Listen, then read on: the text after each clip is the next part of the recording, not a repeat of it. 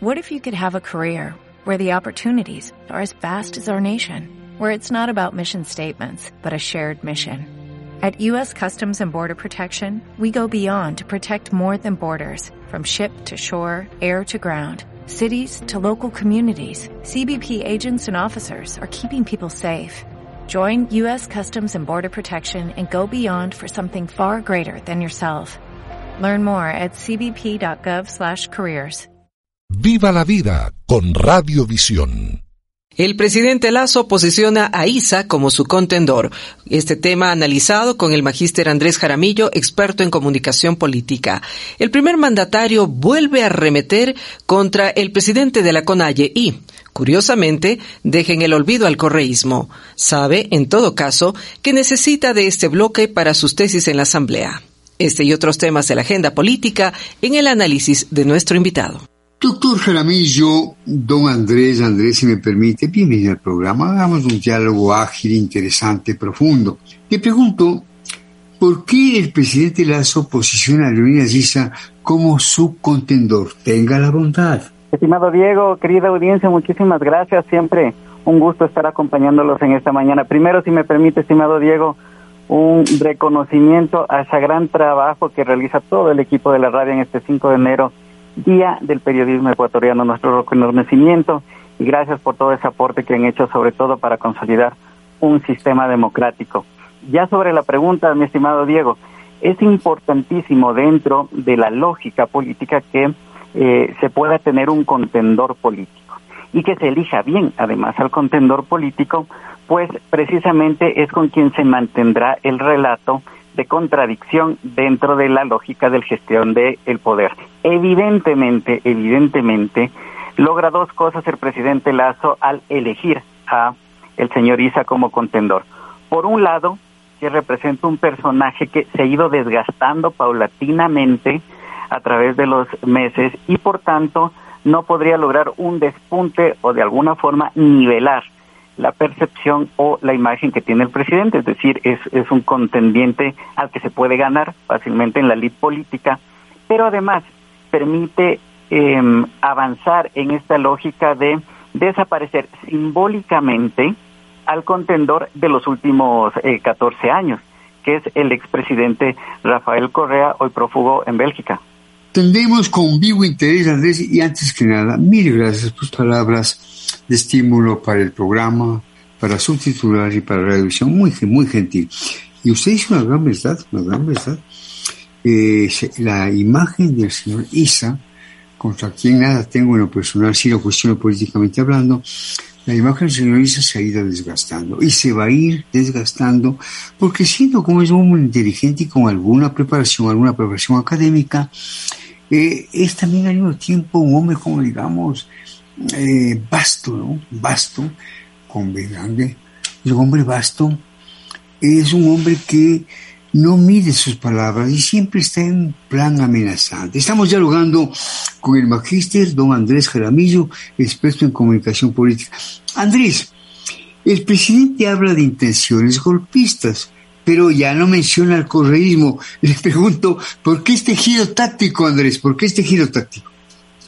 Precisamente, creo que hay un momento de transición simbólica política que permite de alguna forma dejar en el pasado y consolidar esta transición a este nuevo escenario político. Por eso, de hecho, ustedes habrán visto que tanto en redes sociales, en los diferentes canales que tiene el correísmo, más bien están tratando de revertir esta estrategia y em, empujar de alguna forma el recuerdo, la memoria el hecho de las obras que se hicieron en eh, la época del expresidente Correa, precisamente para intentar desesperadamente evitar que eh, pierdas o eh, esta, esta simbología alrededor de ellos termine de desaparecer. ¿Por qué? Ojo, mi estimado Diego, es un año electoral. El Consejo Nacional Electoral ya definió que las elecciones serán en febrero del 2023, lo que significa que este febrero se declarará año electoral y que tanto oficialismo como oposición jugará sus diferentes cartas para tratar de lograr el mayor cupo en esas elecciones y, por un lado, consolidar al gobierno o, por otro lado, recuperar el terreno que en las últimas elecciones perdió el correísmo. acuerdo, Andrés, usted, eh, no cabe decir pues que durante el correísmo no se hizo obras. Claro que hicieron obras notables, pero ¿a qué precios? ¿A qué precios y bajo qué procedimiento? Estamos dialogando con el doctor Andrés Jaramillo, experto en comisión política. El tema de esta mañana, el presidente Lazo posiciona a ISA como su contendor.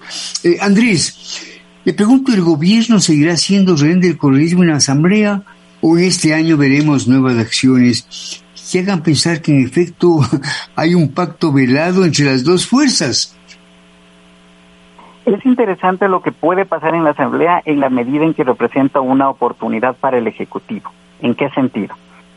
El año que cerramos, la Asamblea Nacional cerró con siete proyectos aprobados, siete, leyes o reformas aprobadas. De esas siete, cuatro fueron iniciativa del Ejecutivo. Es decir, el Ejecutivo de alguna manera puso el ritmo de lo que pasaba en la Asamblea y le puso agenda. Y en esta medida logró leyes muy importantes como precisamente la ley de desarrollo que va a permitir un ingreso importante al fisco. En la medida en que el Ejecutivo pueda mantener esa agenda de debate y de discusión en la Asamblea, de alguna forma podrá gestionar todas las iniciativas y propuestas que tiene previstas para sostener a flote el país, que le resultará relativamente sencillo en la medida en que la Asamblea ha demostrado poca iniciativa ha demostrado no tener una agenda propia real y ha demostrado que ha sido incapaz de llegar a consensos, a tal punto que la ley de desarrollo precisamente eh, pasó al registro oficial sin que haya la participación de la propia Asamblea, ni se aprobó, ni se negó, ni se pronunció. Andrés, a propósito de mi última pregunta, la que le acabo de formular, yo personalmente pienso que no hay un acuerdo, una especie de entendimiento ni velado ni abierto entre el gobierno y el correísmo. Y tengo más de una razón para ello. Pero vamos, eh, Andrés, eh, ¿qué metodología debiera potenciar el gobierno para ampliar su base social de cara al proyecto de reforma laboral, Andrés? Para lograr gobernabilidad externa entre ellos en la Asamblea Nacional, es importante primero tener gobernabilidad interna. Es decir, es importantísimo el trabajo que va a desarrollar primero el círculo cercano del presidente, esos operadores políticos. Estos siete meses han servido de alguna forma para evaluar y darse cuenta que la amistad, la lealtad, el, conocerse durante muchos años no son cartas suficientes para que se pueda llevar a cabo una administración pública. Entonces es importante que el círculo cercano sea también personas de resultados, que en lugar de alentar problemas, los resuelvan. El segundo nivel tiene que ver con el gabinete, en donde el criterio es más o menos similar. El tercer nivel tiene que ver con los gobernadores. Recordemos que los gobernadores son los contactos con los asambleístas en territorio y de alguna manera son los encargados de gestionar los conflictos antes de que se produzcan. Y el último nivel tiene que ver con la estructura del partido de gobierno, es decir, ese, eh, ese puente entre la eh, ciudadanía y el gobierno y el que permite aterrizar las decisiones, por ejemplo, que se tomarán en materia laboral en la Asamblea Nacional. Es decir, la gente tiene que conocer previamente qué es lo que se va a aprobar, los beneficios que puede tener, los riesgos que puede tener, para que ya se llegue a la Asamblea Nacional con una estructura sólida y un apoyo que empuje políticamente eso y se puedan conseguir los votos. Doctor Jaramillo, don Andrés Andrés, aprecio vivamente las respuestas suyas tan concretas y tan puntuales. Eso habla de su inteligencia y su preparación. Interviene en la siguiente pregunta nuestra compañera, la periodista Catarina Villasís. Catarina, si es tan gentil. Magister Jaramillo, muy buenos días. Quisiera preguntarle quién es finalmente el interlocutor del gobierno con la oposición o qué perfil cree usted debiera tener quien se encargue de esta tarea. Bueno, la, la Secretaría de la Política ha asumido de alguna manera con sus subsecretarios este rol. Eh, recordemos que antes ese rol lo ejercía el, el, Ministerio del Gobierno con su titular. No obstante, hemos visto que esa relación no ha sido muy fructífera en los primeros meses y por eso se ha optado por tener mandos medios eh, haciendo esa operación política en la Asamblea Nacional. Quizás ese es una, uno de los elementos fundamentales en los que tiene que observar el gobierno para tener eh, interlocutores eh, mucho más fuertes, más posicionados y que puedan precisamente dialogar con la Asamblea Nacional sin caer, ojo, sin caer en el chantaje legislativo, porque no podemos satanizar los acuerdos, pero tampoco podemos permitir que los votos se conviertan en moneda de cambio o de cuotas políticas o para alimentar los intereses económicos de los asambleístas. Caramba, el doctor Jaramillo Andrés está diciendo cosas muy interesantes, está diciendo cosas muy, y muy ciertas además. Estamos dialogando con el magíster Andrés Jaramillo, experto en comunicación pública. Andrés, eh, vamos a otros temas. El 2022 es un año preelectoral, pero el Consejo Nacional Electoral no ha podido conquistar cambios ante omisiones de las elecciones pasadas, como depurar el sistema informático o cercar a los traficantes de firmas para inscribir partidos. ¿Qué se puede esperar al respecto, estimado Andrés? Bueno, hay un proceso de fiscalización en curso, ¿no? Para los integrantes del Consejo Nacional Electoral en la Asamblea, que podría ser un buen mecanismo o un buen canal para pedir cuenta sobre estos temas y también sobre otros, ¿no? Yo todavía tengo algunas dudas sobre el tema de los resultados finales, eh, sobre cómo eh, se manejó el sistema electrónico, sobre la parte de eh, la, instalación de las mesas. Es decir, varios temas eh, que pulularon durante las elecciones y que aún no tienen respuesta y que podrían tener en la medida en que estos procesos de fiscalización puedan efectivamente llegar a determinar qué fue lo que pasó ahí. Y un tema grave, que es importante ponerlo sobre la mesa, que es el origen de los recursos para las campañas electorales. A la luz de lo que ha pasado en los últimos meses, por el tema de seguridad y la infiltración del narcotráfico en el Estado ecuatoriano, nada evita que pensemos que parte de esos dineros de la corrupción, del narcotráfico o del crimen organizado puedan colarse en una campaña electoral si es que ya no lo hicieron. Entonces es importantísimo tener este tema en mente y sobre todo hablarlo con transparencia y frontalmente. Andrés, doctor Jaramillo, hay mucho interés por lo que usted dice, dice cosas realmente valederas, ¿no? Usted es un hombre con la debida preparación. Y este sí, digamos, eh, es una preocupación de buenos días, tener siempre en sus entrevistas a personajes de connotación y con la debida preparación, porque eso exige el público, no faltaba más. Catalina, tenga la bondad. Andrés, estos días circulan datos de varias encuestas y estudios. Ese datos indica, por ejemplo, que sobre el personaje más importante del país, la categoría Nadie encabeza el sondeo. ¿En qué medida este clima social es un caldo de cultivo para el retorno de líderes mesiánicos en las próximas elecciones, Andrés? Recordemos que esa ha sido la constante en los últimos años. De hecho, antes de las elecciones siempre ha ganado el nadie o cuando hablamos ya de procesos electorales siempre ha ganado el nulo antes. Y es precisamente porque hay una falta de liderazgo, es decir, no hay una renovación de los cuadros políticos que permitan de alguna manera tener opciones diferentes para la ciudadanía, salvo contados casos como los que se vieron en, en las elecciones pasadas del ex candidato Javier Gervas y el propio Yacu Pérez, que representaron de alguna manera una opción diferente y que se vio, se evidenció que la gente buscaba precisamente un perfil diferente. Creo que es la evidencia de un em, desgaste de los partidos políticos porque además los partidos políticos pasaron de ser organizaciones políticas que son el puente entre los intereses de la ciudadanía y la gestión del poder a ser máquinas electorales, activarse y a funcionar solamente para las elecciones. Pero también hay una pérdida de fe fe en la política, fe en lo público.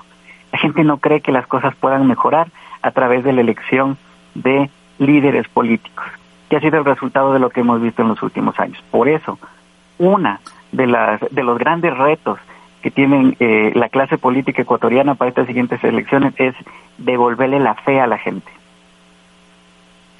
Pues escuchamos, eh, como le digo, con gran interés, Andrés, ¿no? sí, sí, hay partidos políticos y hay partidos políticos, hay partidos políticos que intentan ser serios, dos o tres. El resto son meros instrumentos del negocio político, ¿no? Incluso partidos políticos, entre comillas, que se venden y se arriendan y se alquilan. Eh, por lo demás, Andrés, hay, hay encuestas y hay encuestas. Hay encuestas serias, no faltaba más, pero hay encuestas que tienen intencionalidad política y hay encuestadoras que durante el correísmo pues hicieron gran dinero, ¿no? Encuestadores que durante el correísmo hicieron gran dinero y ahora también le siguen prestando, digamos, sus cifras a los malos gobernantes y a los malos políticos. Hay encuestadoras y hay encuestadoras. Una última cosa, Andrés. Eh, ¿Cómo forzar un equilibrio en la Asamblea entre la agenda fiscalizadora y la agenda legislativa? Tenga la bondad.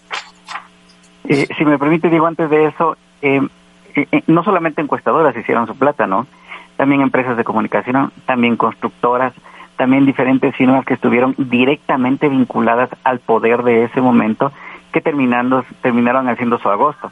Pero es importantísimo, como bien dice usted, Diego, diferenciar entre las encuestas. Yo eh, vería al menos tres momentos en la gestión del presidente. Un primer momento en que repunta su popularidad, que es básicamente gracias al exitoso plan de vacunación que se realiza hasta septiembre cuando se cumple la meta de los 9 millones de vacunados en menos de 100 días. Hay un segundo momento en donde de alguna manera explota esta, estas críticas alrededor de eh, los combustibles, eh, eh, y, otros temas que van de alguna manera minando su, su popularidad, los cambios de ministros, la falta de resultado en el tema del Frente Agrícola que hacen que decaiga su popularidad hasta diciembre. Y en diciembre, en cambio, con la promesa de haber cumplido el, incremento del salario, la, reducción del déficit fiscal y otros aciertos que logra tener el presidente al, finalizar el año, se estabiliza. Se estabiliza la percepción a tal punto que se convierte en el, en el personaje del año. Y creo que este enero va a marcar eh, fundamentalmente el tono que tendrá los siguientes meses, porque se medirá el capital político tanto del presidente como de la oposición. Qué valiosas sus reflexiones, Andrés. Insisto en la última pregunta. ¿Cómo forzar un equilibrio en la Asamblea entre la agenda fiscalizadora y la agenda legislativa? Tenga la bondad. Es casi imposible que en una Asamblea tan fragmentada puedan existir avances en materia legislativa, salvo que representen grandes proyectos o grandes intereses del país como una reforma laboral. Es decir, hay un interés concreto, un gobierno entero lo impulsará, entonces es un tema que tendrá que salir legislativamente. No obstante, por iniciativa de la Asamblea, ningún bloque tiene los eh, ni la capacidad ni los votos para poder aprobar leyes legislativas. ¿Cuál es el escenario? El escenario más bien se verá que habrá un mayor peso sobre la fiscalización para que efectivamente la fiscalización pueda servir como esa bandera que de alguna manera justifique, por un lado, el trabajo de los asambleístas, pero por otro lado también les permita tener exposición mediática. Y en este sentido, nosotros, los ciudadanos, los medios de comunicación, tenemos que ser muy cuidadosos en el sentido de exigir a la Asamblea Nacional de que la fiscalización sea esa, sea pedir cuentas sobre el cumplimiento de las funciones de los diferentes funcionarios más no que la fiscalización se convierta en un show o que se convierta en una tribuna preelectoral o, en el peor de los casos, y como lo habíamos dicho, que se convierta en una moneda de cambio. No te juicio, te doy mi voto a cambio de. Doctor Jaramillo, don Andrés, mil gracias por estar en el programa. Por si esto lo veo este año, volveremos a charlar en Buenos Días, no faltaba más. Eh, eh, Andrés, para usted, para sus propósitos profesionales, para su familia, un feliz año 2022. Gracias, buenos días. Excelente resto de día para la audiencia y para usted, estimado Diego. Viva la vida con Radiovisión.